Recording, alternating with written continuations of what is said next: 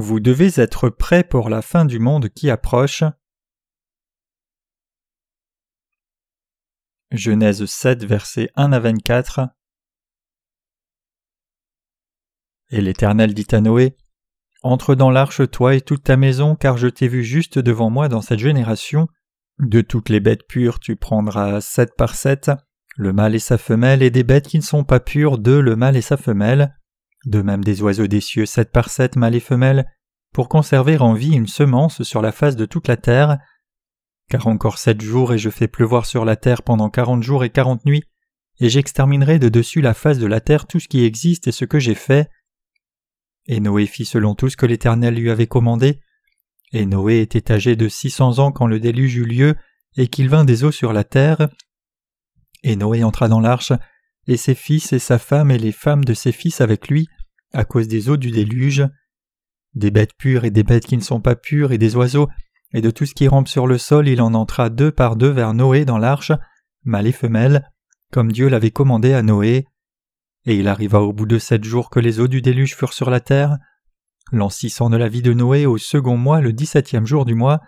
En ce jour-là, toutes les fontaines du grand abîme se rompirent, et les écluses des cieux s'ouvrirent, et la pluie fut sur la terre quarante jours et quarante nuits.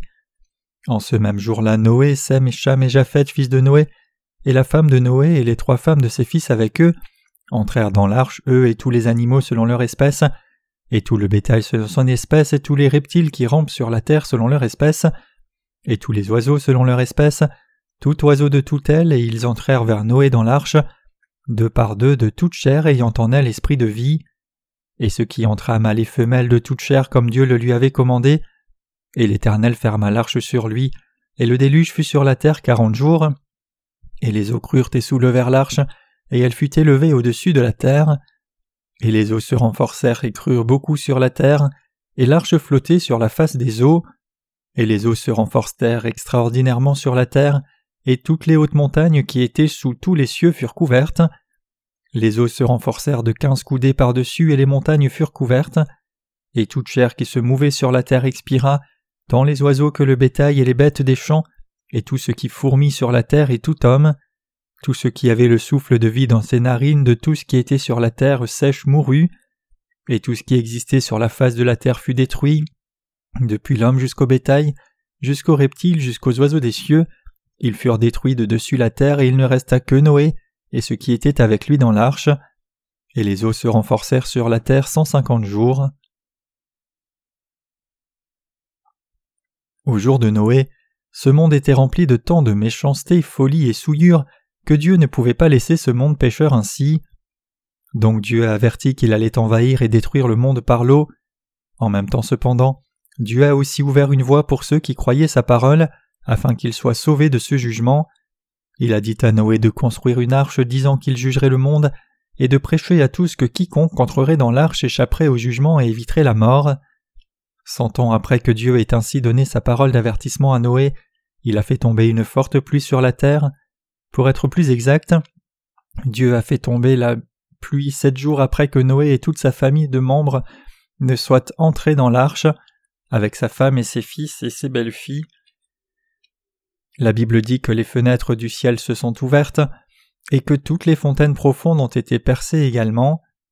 En d'autres termes, de l'eau est montée sur la terre et la pluie est tombée du ciel quand les fenêtres se sont ouvertes. Il pleuvait tellement et l'eau du sol est montée à tel point que même la plus haute montagne du monde a été submergée sous l'eau. Et comme le déluge a duré sur terre cent cinquante ans, toute forme de vie qui respirée par le nez a péri, et il est dit en Genèse 7, versets 21 à 22 et toute chair qui se mouvait sur la terre expira, tant les oiseaux que le bétail et les bêtes des champs et tout ce qui fourmit sur la terre et tout homme, tout ce qui avait le souffle de vie dans ses narines de tout ce qui était sur la terre sèche mourut. Excepté la famille de Noé protégée par Dieu et les animaux choisis, Dieu a effacé toute forme de vie qui était sur la terre, ainsi que tous les oiseaux, bétail, bêtes et rampants qui ne sont pas entrés dans l'arche. Ainsi ce monde présent est effectivement un deuxième monde. Aujourd'hui, Certains scientifiques acceptent aussi ce qui est écrit dans le passage des Écritures d'aujourd'hui comme un fait historique dans lequel l'eau au-dessus du firmament s'est déversée quand les fenêtres du ciel se sont ouvertes au temps du déluge de Noé. Quand Dieu a créé les cieux et la terre, il a placé une barrière pour l'eau au-dessus de l'atmosphère, firmament, pour éviter que les rayons de l'espace ne touchent la terre. Genèse 1 versets 6 à 7. Mais toute cette eau a été déversée sur la terre au temps du déluge de Noé. Donc les scientifiques soulignent qu'après le déluge de Noé, le climat sur la planète Terre qui était tempéré auparavant a vu des changements radicaux, et comme les rayons de l'espace ont touché la surface de la Terre, l'espérance de vie humaine moyenne a été drastiquement réduite. Ainsi Dieu a jugé le premier monde par l'eau, mais il dit que ce second monde n'est pas à l'abri de son jugement par le feu. De Pierre 3 versets 6 à 7. Dans le futur, Dieu brûlera ce monde par le feu, ce monde plein de péchés sera de nouveau jugé comme il l'a été au temps du déluge de Noé, et ce jugement n'est pas très éloigné mais c'est un événement qui est imminent. Si Dieu permet qu'une guerre nucléaire éclate, le monde entier sera la mer de feu à cause des armes nucléaires que l'homme a fabriquées.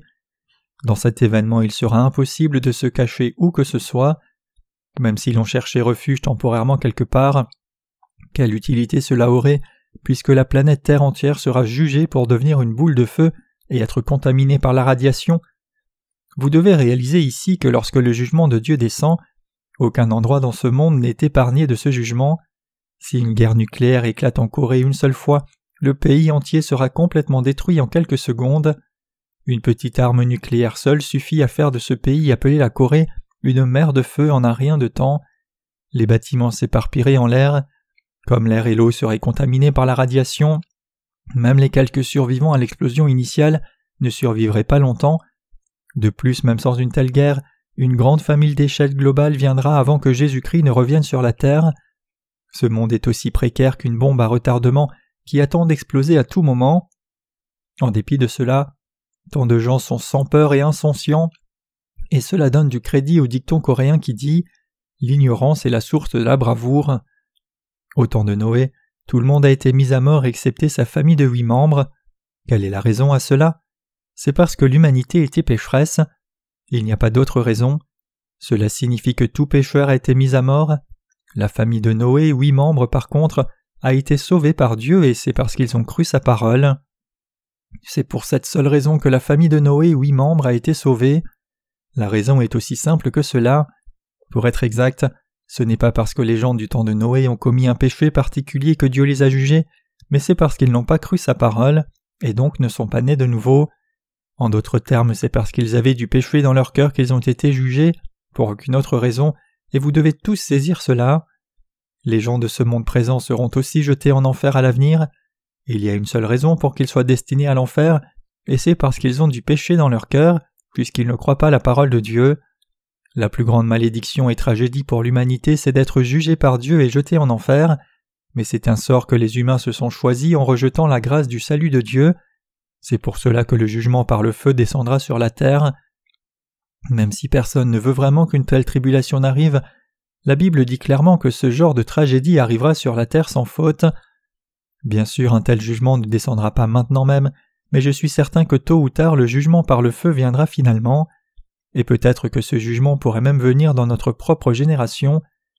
L'iniquité prévaut maintenant dans le monde entier tout comme au temps du déluge de Noé, mais puisque nous vivons maintenant entourés de tant de péchés, nous ne pouvons dire les péchés de l'un à l'autre, mais quoi qu'il en soit, il ne fait aucun doute que le péché prévaut dans ce monde. Cela signifie que la destruction de l'espèce humaine vient sur nous, et cela signifie que la fin de ce monde est aussi proche. Pouvez-vous le sentir dans votre cœur? Pouvez-vous sentir la destruction imminente de tout être humain dans votre cœur? Ne savez-vous pas où va quelqu'un s'il a du péché dans son cœur? Qui ne le saurait pas? Quiconque a du péché sera condamné sur cette terre et dans le monde à venir. Tout le monde le sait, même un enfant. Si vous avez du péché, vous serez certainement condamné par Dieu. Cependant Dieu a résolu le problème de nos péchés, la source de notre condamnation qui nous a destinés à l'enfer. En faisant cela, il nous a donné le ciel. De plus, Dieu a béni nos âmes dans nos vies présentes et il nous bénira encore dans nos vies à venir. C'est précisément pour cela que Jésus est venu sur la terre. C'est pour nous sauver de cette destruction et ce jugement que Jésus est venu.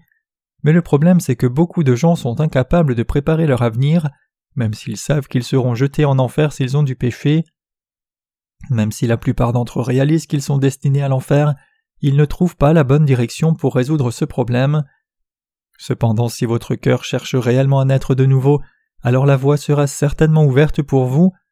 Après tout, vous avez Jésus de votre côté qui est la porte du salut et le chemin. L'évangile de l'eau et l'esprit par lequel Jésus a expié tous vos péchés une fois pour toutes est là et vous attend. Si vous regardez la parole écrite de Dieu et méditez sur cette parole avec nous, vous allez réaliser que votre problème de péché a déjà été complètement résolu.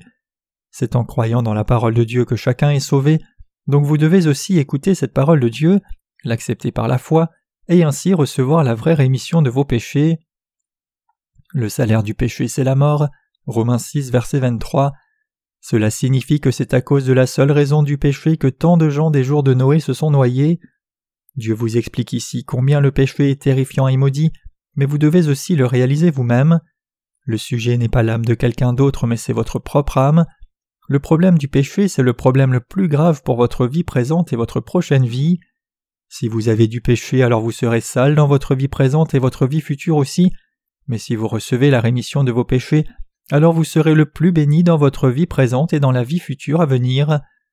Vous pouvez avoir plutôt bien fait par vous-même jusqu'à présent, mais votre avenir est-il assuré? En d'autres termes, votre âme est-elle prête à aller dans le ciel? Ce n'est pas le problème de quelqu'un d'autre, ce n'est autre que votre propre problème et c'est aussi le problème le plus urgent commun à tous les êtres humains. Si vous recevez la rémission de vos péchés, vous serez béni par Dieu. Je ne sais que trop bien combien ma vie présente est différente de ce qu'elle était avant que je ne rencontre le Seigneur. J'ai cru en Jésus pendant plus de trente ans, mais pendant les dix premières années j'étais incapable de recevoir la rémission de mes péchés. Pendant toutes ces dix années je pensais que Jésus avait pris seulement mon péché originel et non mes péchés personnels, donc j'avais toujours du péché dans mon cœur. À l'époque la vie était un enfer vivant, je luttais chaque jour pour ne plus commettre de péché et mener une vie droite, au point que je n'avais ni repos ni paix dans mon cœur. À l'époque, je pouvais difficilement gérer ma vie spirituelle en lisant la Bible, ni ne pouvais trouver de réconfort en lisant des commentaires et des séries de sermons, ou même en priant et jeûnant. En bref, ma vie était une lutte constante. C'est parce qu'il y avait un lourd fardeau de péché dans mon cœur. Puis un jour j'ai vraiment trouvé le Seigneur dans la parole écrite de Dieu, j'ai réalisé et cru que le Seigneur avait déjà expié tous mes péchés par l'évangile de l'eau et l'esprit. Dès lors ma vie a commencé à changer. Alors que mon cœur a trouvé la paix, j'ai commencé à prendre un peu de poids alors qu'auparavant j'étais maigre comme un clou. Bien sûr, je ne dis pas ici que le surpoids soit une bénédiction. Après tout, qui dirait que c'est une bénédiction d'être obèse? Ce que j'essaye de véhiculer ici cependant, c'est que mon cœur a trouvé la paix après que j'ai reçu la rémission des péchés une fois pour toutes. En d'autres termes, la nourriture donnée par Dieu a abondé maintenant dans mon cœur, et mon âme a été richement bénie. Je ne m'inquiète plus pour l'enfer, j'ai reçu la rémission de mes péchés, et pour cette seule raison je ne serai plus jamais relié à la destruction. Maintenant je ne lutte plus pour préparer mes sermons, puisque tout ce que je dois faire c'est prêcher la grâce de Dieu exactement telle qu'elle est, il n'y a pas besoin de piécher dans les enseignements des autres ici et là pour composer mes propres sermons, c'est avec un cœur si joyeux que je prêche maintenant la grâce que le Seigneur a répandue sur nous. Nous qui sommes nés de nouveau ne serons jamais jetés en enfer, pour la seule raison que nous avons reçu la rémission des péchés, et nous ne serons jamais détruits non plus. Tout comme la famille de Noé a été sauvée en son temps, nous aussi avons été sauvés de ce monde maudit. Puisque nous avons maintenant été recréés comme les enfants chéris de Dieu, nous sommes protégés par lui comme sa possession précieuse. Au temps du déluge de Noé, sa famille de huit membres est entrée dans l'arche où elle était protégée et aimée par Dieu, et le monde suivant l'attendait. De même, nous sommes devenus aussi de tels gens bénis. Sur la base de quoi avons-nous reçu des bénédictions comme cela? Pourquoi pouvons-nous revêtir la grâce de Dieu chaque jour et mener nos vies par cette grâce donnée par Dieu jour après jour? Il y a une seule raison à tout cela, c'est le fait que nous ayons reçu la rémission des péchés. Pour cette seule raison, que nous ayons été remis de tous nos péchés en croyant dans l'évangile de l'eau et l'esprit, nous ne serons jamais détruits. À cause de cette seule raison, que nous sommes nés de nouveau en croyant l'évangile de l'eau et l'esprit, nous avons échappé à toute malédiction, nous vivons maintenant dans les bénédictions de Dieu chaque jour et sommes assurés de notre avenir éternel qui vient. Dans ma vingtaine j'ai souffert de la tuberculose. En Corée à l'époque ce n'était pas inhabituel de rencontrer des gens qui mouraient de la tuberculose. J'en faisais partie car ma maladie empirait constamment, j'en suis même arrivé à cracher du sang. Je pensais que ma vie était terminée maintenant que je souffrais de la tuberculose. En ces temps-là, c'était difficile pour moi de lutter contre la maladie, et comme je n'avais plus vraiment de lien d'attache à ce monde, j'ai décidé de partir vite. Cependant, avant de mourir, je voulais croire en Jésus et faire un essai. C'est à ce moment que j'ai rencontré le Seigneur, mais seulement de nom. À l'époque, je ne savais pas qui était réellement le Seigneur, mais s'il y avait une chose que je savais à son sujet, c'est qu'il était mort à la place des méchants comme moi. Donc pour la première fois, j'ai poussé la porte d'un endroit appelé église et j'y suis entré. M'agenouillant dans cette église sombre tout seul, j'ai prié. Seigneur, même si je ne sais pas qui tu es, je sais que tu es mort pour les méchants comme moi, donc je te remercie. Tu as dit que tu pardonnerais mes péchés si je crois en toi, et à cause de cette promesse je crois maintenant en toi. Voici je viens devant toi maintenant, veuille m'accepter. Par cela tous les péchés que j'ai commis en vivant sur la terre ont été résolus. Étrangement, après avoir prié comme cela et être sorti de l'Église, le désir de rester en vie est monté dans mon cœur. Même si je ne savais pas qui était Jésus, je voulais croire en lui désormais. Ayant amené un exemplaire de la Bible et commencé à fréquenter l'Église à l'époque, j'ai continué de vivre comme un bon chrétien pendant dix ans. J'ai cru en Jésus si fidèlement que je n'enviais même pas la foi du feu diacre Shudalbae, un martyr révéré par beaucoup de chrétiens en Corée. Pendant la guerre de Corée 1953 à 1950, quand les troupes de Corée du Nord ont envahi la Corée du Sud, le diacre Bae a désobéi aux forces d'occupation qui ordonnaient de travailler le dimanche afin de sanctifier le jour du Seigneur. À cause de cela, il a été fusillé à mort par les troupes nord-coréennes. Plus tard, sa dénomination l'a élevé au diaconat à titre posthume, citant sa foi précieuse. J'étais un si bon chrétien que j'aurais même pu être comparé à ce diacre Baé. Après être devenu chrétien, j'étais authentiquement heureux pendant un temps. Cependant, plus je croyais en Jésus, plus les péchés que j'avais s'accumulaient. Tourmenté par les péchés qui s'accumulaient dans mon cœur, j'ai demandé à des chrétiens plus anciens Mes péchés s'empilent encore plus maintenant que je crois en Jésus, que se passe-t-il? Ils m'ont alors dit de ne pas m'inquiéter, expliquant que cela devait arriver. Ils disaient qu'un chrétien est effectivement supposé devenir un vrai pécheur à mesure qu'il croit en Jésus. Ils ont dit aussi que même si j'avais réellement du péché, Dieu me considérait quand même comme un juste et m'appelait saint. Cependant de telles paroles n'ont pas réconforté mon cœur, et je continuais d'être tourmenté par les péchés qui restaient dans mon cœur, au point que la vie elle-même devenait insupportable. Chaque jour je priais Dieu. Seigneur, j'ai commis le péché, j'ai encore haï quelqu'un aujourd'hui. Même si je croyais en Jésus, mon cœur était toujours dans la souffrance et la douleur comme cela. Pas un seul jour ne passait sans que ma conscience ne souffre de la douleur du péché. J'avais peur que Jésus n'ait pas été en mesure d'expier mes péchés, et donc j'essayais tout mon possible pour ne pas commettre de péché et observer la loi. C'était en cela que consistait toute ma vie de foi. Donc étant donné cette situation misérable, comment aurais-je pu mener une vie de foi correcte et joyeuse? À l'époque, lorsque je commettais le péché dans mon cœur, je ressentais tant de douleur que je faisais des prières ferventes de repentance et jeûnais diligemment. Je suis certain que certains d'entre vous étaient comme cela aussi. Le jour saint du Seigneur, je mettais mon costume complet pour aller à l'église dans la sainteté, adorer Dieu dans la sainteté, rentrer chez moi dans la sainteté et mener ma vie dans la sainteté. Mais qui peut faire cela? J'étais si malade et fatigué du péché, et je prétendais quand même être saint. Quand j'y pense maintenant, je réalise que je faisais vraiment ce que Dieu déteste le plus. Cependant, après avoir vécu comme cela pendant dix ans, le Seigneur est venu vers moi et m'a rencontré. Même après avoir mené ma vie de chrétien pendant dix ans, j'ai senti que je ne pouvais plus croire en Jésus à cause de mes péchés, mais j'ai quand même demandé au Seigneur de me montrer le chemin, m'attachant au passage qui dit Venez à moi, vous qui êtes fatigués et chargés, je vous donnerai du repos. C'est alors que j'ai enfin rencontré le Seigneur pour de vrai. Une fois que j'ai rencontré le Seigneur, j'ai réalisé que tous mes propres efforts pour ne pas commettre de péché étaient complètement vains, tout comme c'est vain que j'essaye d'effacer mes péchés quand je les commettais en faisant des prières de repentance et jeûnant. Je me suis éveillé au fait que je menais ma vie comme un homme aveugle spirituellement tout ce temps, car je ne connaissais pas la vérité. C'est parce que j'étais aveugle spirituellement que je suis tombé de la montagne si souvent et suis arrivé à la mauvaise conclusion si souvent, car je trébichais sur le chemin, même si j'insistais avec entêtement sur le fait que j'étais sur la bonne voie. En réalité cependant, je marchais sur le chemin de la condamnation en dépit de la foi en Jésus. Je croyais à tort car ma foi était basée sur mes propres actes.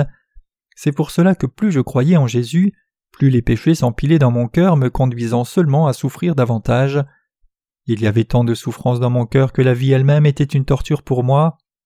Donc à un moment donné, j'ai même essayé de me suicider après être devenu chrétien. Où serais-je allé si je m'étais tué à ce moment-là? En dépit de croire en Jésus, j'avais encore du péché dans mon cœur, Donc où serais-je allé si j'avais commis le suicide à l'époque? Je serais allé en enfer. Cela me donne encore des frissons dans le dos quand j'y pense. Si j'étais mort comme cela, je serais allé en enfer, tout comme ceux dont l'âme a été détruite au temps du déluge de Noé ont été jetés en enfer. Mais maintenant que j'ai reçu la rémission des péchés en croyant dans l'évangile de l'eau et l'esprit, je suis si heureux. Puisque je crois maintenant dans cet évangile et ai obtenu la rémission de mes péchés, je n'ai plus de peur du tout même si ce monde devait finir maintenant même. C'est précisément parce que j'ai été remis de tous mes péchés que je n'ai plus de peur. Si mon cœur était resté dans cet état pécheur où j'étais auparavant, je ne serais pas seulement dans une lutte pour vivre dans ce monde, mais pire encore, je serais encore plus terrifié de la fin du monde qui vient et de la mort que je subirai par conséquent. Comment est le monde vu par les médias de masse de nos jours? Ne court-il pas vers le jour dernier? Dans un temps pareil, si je vivais dans mon état pécheur sans l'évangile de l'eau et l'esprit, je vivrais inconscient du fait que ce temps présent est le temps dernier, et même si je le savais, mon cœur serait seulement terrifié par la possibilité que je puisse finir en enfer. Les temps de la fin sont juste sous nos yeux, les changements climatiques catastrophiques, catastrophes naturelles, la famine, la guerre, le manque de ressources naturelles et les maladies incurables vont toutes se passer à une échelle globale. De nos jours, des alertes sur l'ozone sont données fréquemment à Séoul, montrant que la couche d'ozone a déjà plusieurs grands trous. Vous devrez bientôt porter des lunettes de soleil à chaque fois que vous sortirez pour éviter les rayons qui traversent la couche d'ozone endommagée. L'année où Noé a eu 600 ans, le ciel ensoleillé et clair a dû s'assombrir tout à coup, des nuages noirs ont dû commencer à s'assembler, puis le pays entier a dû être dans le noir suivi d'un silence avant la tempête. Malgré cela, les gens de l'époque ne devaient pas tellement s'inquiéter, pensant juste qu'une simple pluie allait venir. En Corée, il y a un vieux dicton qui dit Un chiot âgé d'un jour n'a pas peur d'un tigre. Ainsi, alors que ceux qui connaissent la parole de Dieu même un peu et peuvent lire dans cette époque ont peur quand ils voient un temps anormal, d'autres ne se sont pas préparés et n'ont pas peur de ce qui est sur le point de leur arriver. Les gens de l'époque de Noé ont dû mépriser les signes du déluge imminent, n'y pensant pas beaucoup, ils ont dû poursuivre leur vie quotidienne, mangeant, buvant et dormant, comme si rien n'allait arriver. Alors il a commencé à pleuvoir, de grandes colonnes de pluie, assez lourdes pour faire tomber les toits, ont commencé à se déverser. Combien les gens ont dû être choqués de voir l'eau couler dans la maison et la remplir en un rien de temps. Ceux qui étaient hors de leur maison pouvaient réaliser la gravité de la pluie et essayer de rentrer chez eux, mais ils devaient alors être témoins du fait que des gens soient déjà emportés dans le courant et eux aussi devaient être emportés par le courant et perdre conscience puis se noyer. D'autres qui étaient plus intelligents se sont dépêchés d'escalader une haute montagne, et derrière eux, ils entendaient le cri désespéré des gens qui se noyaient parmi tout le voisinage. En une heure seulement le voisinage entier était inondé. Il est écrit dans la Bible qu'à part la famille de huit personnes de Noé, et tous les animaux qui étaient entrés dans l'arche avec eux, toutes sortes d'oiseaux du ciel, tout ce qui rampait sur terre, tout bétail et toute bête, et tout être humain ont tous été détruits. Je ne dis pas cela pour vous faire peur, plutôt mon sujet c'est que vous devez être prêt pour la fin, réalisant que ce monde présent est un tel monde. Tout comme Noé a été délivré du jugement en croyant dans la parole de Dieu, vous pouvez être délivré en croyant dans l'évangile de l'eau et de l'esprit. Cependant, si vous ne croyez pas dans l'évangile de l'eau et l'esprit dans votre cœur, et continuez plutôt de vivre dans votre état pécheur, intoxiqué par ce monde, vous serez détruit pour la seule raison que vous avez du péché. Ce n'est pas vous seulement qui serez détruits, mais vos enfants et tous les membres de votre famille seront aussi détruits. Non seulement vous serez détruits sur la terre, mais vous serez aussi condamnés pour toujours dans le monde futur à venir. C'est pour cela que vous devez être prêts pour le dernier jour. Le monde entier est maintenant exposé à beaucoup de tribulations, bien que ceux qui sont inconscients puissent vivre comme toujours sans aucune inquiétude. Ceux qui sont conscients devraient s'examiner eux-mêmes pour voir s'ils ne vivent pas sans être du tout préparés, réaliser la gravité de la chose, et préparer pour la fin qui vient. Si vous n'êtes pas encore préparé et finissez par vous tenir devant Dieu avec tous vos péchés intacts, vous ne pouvez pas entrer dans son royaume et serez détruit à la place. Croyez-vous que tant de Noé, à part pour Noé et sa famille de huit personnes qui ont préparé l'arche, tous ceux qui mangeaient et buvaient sans se préparer au déluge imminent ont été jugés? Vous devez réaliser que le jour du jugement viendra pour détruire la planète Terre par le feu, et vous devez être prêt pour ce jour. En croyant dans l'évangile de l'eau et de l'esprit, nous nous sommes préparés nous-mêmes pour le jour du Seigneur, et même en ce moment précis, nous disons à toute personne du monde d'être prête pour le jugement imminent qui viendra dans ce temps présent, tout comme Noé a essayé de préparer les gens de son temps pendant cent ans. Dieu dit que bien qu'il ait jugé le monde par l'eau au temps de Noé, en ce temps présent il le jugera par le feu. Tout comme Noé a construit l'arche et appelé les gens de son époque à monter à bord, en prêchant l'évangile de l'eau et l'esprit, nous aussi conduisons les gens de notre genre à avoir la foi, recevoir la rémission de nos péchés et entrer dans l'Église de Dieu. Ils doivent chercher la parole de Dieu, ouvrir leur cœur aux paroles des justes qui la prêchent, préparer la fin qui vient avec cette parole de Dieu en demeurant dans son Église, et ainsi échapper à la destruction qui est imminente en ce temps. Ce monde n'est-il pas plein de soucis? Manger, boire et jouir de la vie peut se faire selon ses propres désirs, mais comment pouvez-vous résoudre le vide et le manque qui suivent inévitablement? Les humains, faits à l'image et la ressemblance de Dieu, connaissent sa volonté, ils cherchent ce qui est éternel et ils veulent aussi devenir enfants de Dieu à ce ressemblance. Même quand les gens vivent emportés par le monde, ces désirs sont toujours présents dans leur cœur, et ce sont des désirs spirituels. Pour recevoir la bénédiction de la vie éternelle, ils doivent retourner à la parole de Dieu selon leurs propres désirs spirituels. Ceux qui sont venus dans l'arche quand Noé les a appelés ont été sauvés. En même temps, vous savez très bien vous-même que ceux qui ont continué de demeurer dans le monde ont tous été balayés par le déluge jusqu'à leur mort. Vous aussi devez venir dans l'arche de Dieu et vivre pour voir le deuxième monde venir. Bien que ce monde entier soit voué à la destruction, quiconque entre dans l'arche sera sauvé. Vous devez croire ce que Dieu dit et vous préparer au jugement qui vient. Les gens du temps de Noé étaient si bornés que même s'il avait prêché la parole de Dieu tout en construisant l'arche pendant cent ans et avait crié de se préparer pour le déluge à venir, ils n'ont prêté aucune attention ni n'ont cru en lui. Même en ce temps présent, Dieu parle encore à ceux qui ont du péché dans leur cœur même s'ils professent croire en Jésus. Dieu le Père leur dit qu'il a accompli la vérité de l'évangile de l'eau et de l'esprit par son Fils Jésus, et qu'il a donné la possibilité à tous ceux qui croient d'être sauvés.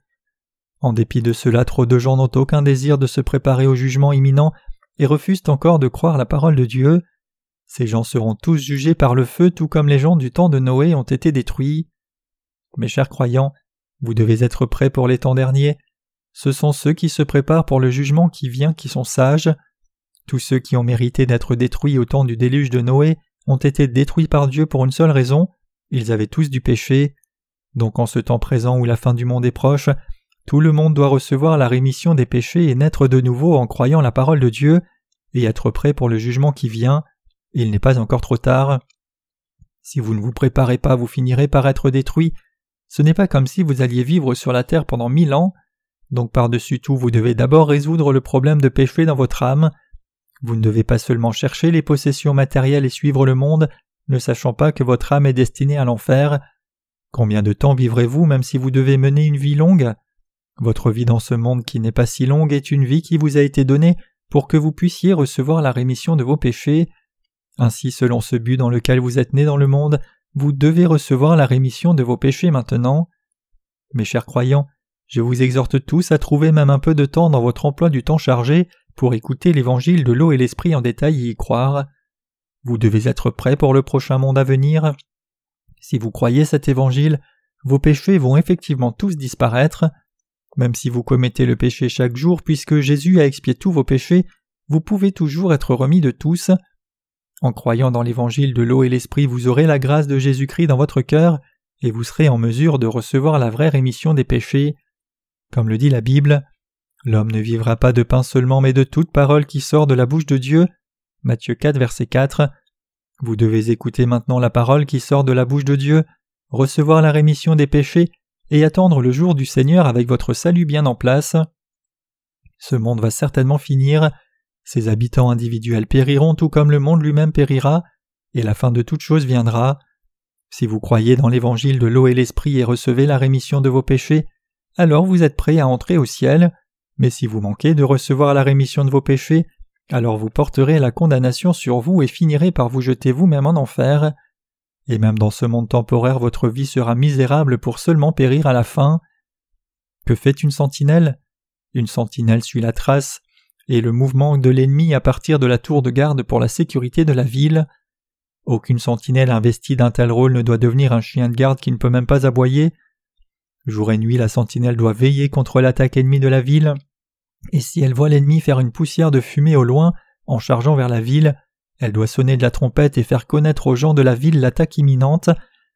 Si la sentinelle est trop endormie et ne voit pas l'attaque ennemie à l'avance, ou si elle n'avertit pas même si elle voit l'attaque venir, alors le peuple de la ville sera pris sans aucune préparation et finira par être massacré. Nous sommes des sentinelles, cela signifie que nous devons faire connaître à chacun la destruction qui vient avant que le monde ne soit réellement détruit, et nous devons amener les gens à croire dans l'évangile de l'eau et l'esprit, et ainsi leur permettre de recevoir la rémission de leurs péchés, de naître de nouveau devant Dieu, d'obtenir le salut et d'entrer dans le royaume des cieux. C'est l'étendue du rôle de sentinelle. Et si quelqu'un est détruit pour ne pas avoir écouté les paroles de la sentinelle, alors c'est entièrement de sa faute. Mes chers croyants, écoutons toutes les paroles des sentinelles et préparons-nous à l'avenir. Tout le monde doit préparer son corps et son âme pour les jours à venir. Avant que la destruction ne descende sur ce monde, vous devez recevoir la rémission de vos péchés et rendre votre cœur pur de tout péché, et ainsi être prêt à accueillir le Seigneur qui revient. Vous devez vous préparer à répondre à cette question. Que dois-je faire pour expier tous ces péchés qui sont dans mon cœur et les rendre sans péché blancs comme neige? La réponse est d'avoir foi dans l'évangile de l'eau et de l'esprit. Nous étant ainsi apprêtés, accomplissons aussi notre rôle de sentinelle qui prêche la parole de Dieu, puis allons rencontrer le Seigneur dans cet état exempt de tout péché. Je suis certain qu'il y a nombreuses personnes partout dans le monde entier qui cherchent à entendre la parole de Dieu.